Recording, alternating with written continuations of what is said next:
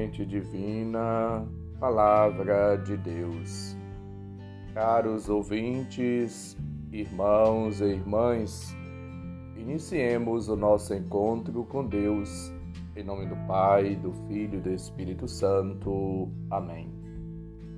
Proclamação do Evangelho de Jesus Cristo segundo João, capítulo 3, versículos de 13 a 17. Glória a vós, Senhor. Naquele tempo, disse Jesus a Nicodemos: Ninguém subiu ao céu, a não ser aquele que desceu do céu, o Filho do homem. Do mesmo modo como Moisés levantou a serpente no deserto, assim é necessário que o Filho do homem seja levantado, para que todos os que nele crerem tenham a vida eterna. Pois Deus amou tanto o mundo que deu o seu Filho unigênito para que não morra todo o que nele crê, mas tenha a vida eterna. De fato, Deus não enviou o seu Filho ao mundo para condenar o mundo, mas para que o mundo seja salvo por ele. Palavra da salvação. Glória a vós, Senhor. Caros ouvintes, irmãos e irmãs, foi na cruz que Jesus consumou a sua obração de amor para a glória e alegria de Deus e nossa salvação. É, pois, justo que veneremos o sinal e o instrumento da redenção.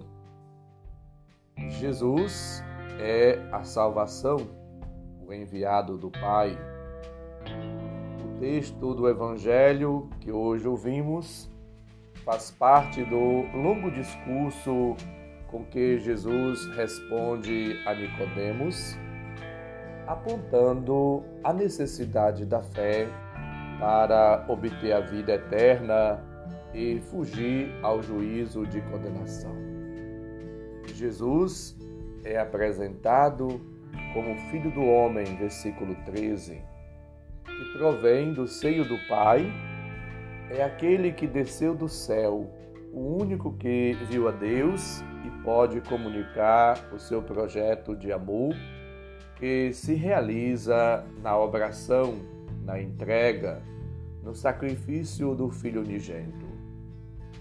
Jesus compara-se à serpente de bronze apresentada por Moisés em número 21 versículos de 4 a 9, afirmando que a plena realização do que aconteceu no deserto irá verificar-se quando ele for elevado na cruz, versículo 14.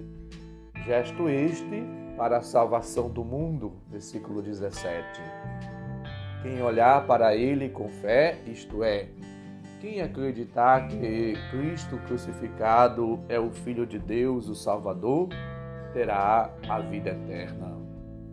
Acolhendo nele o dom do amor do Pai, a pessoa passa da morte do pecado à vida eterna.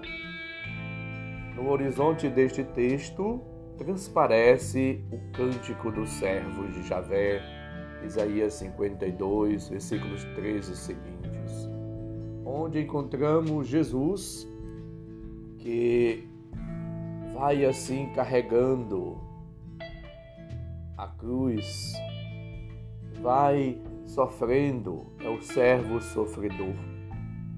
Cristo, portanto, como servo de Javé, é, ele eleva, glorifica, ele é elevado, é glorificado pelo Pai Portanto, compreende-se que São João quer apresentar a cruz o ponto supremo de ignomia, ignomínia como vértice da glória de Deus.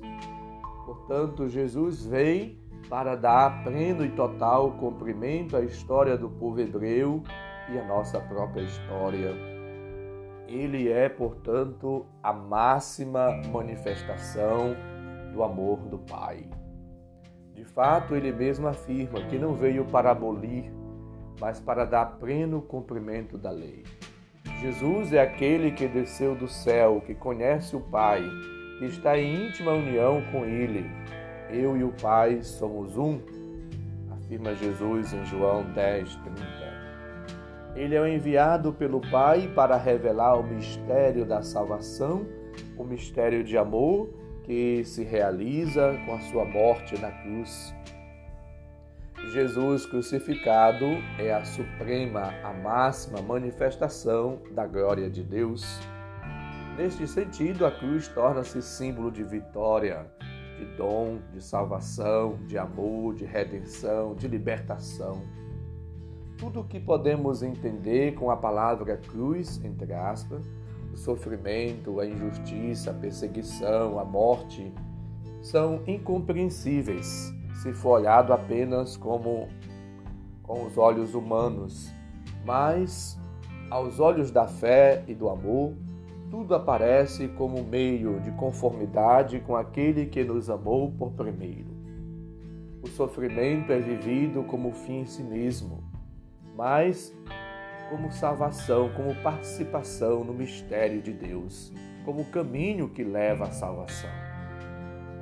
Só se acreditarmos em Cristo crucificado, isto é, se nos dispormos a acolher o mistério de Deus que encarna e dá vida por todos, só se nos pormos diante da vida com humildade, livres, para nos deixar amar e, por sua vez, tornar-nos dom de amor aos irmãos, saberemos receber a salvação.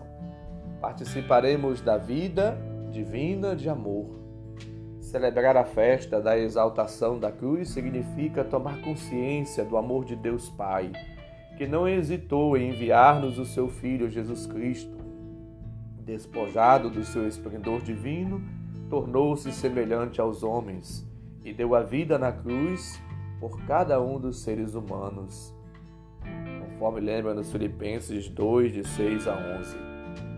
A cruz torna-se o espelho em que, refletido a nossa imagem, podemos reencontrar o verdadeiro significado da vida, as portas da esperança, o lugar renovado da comunhão com Deus.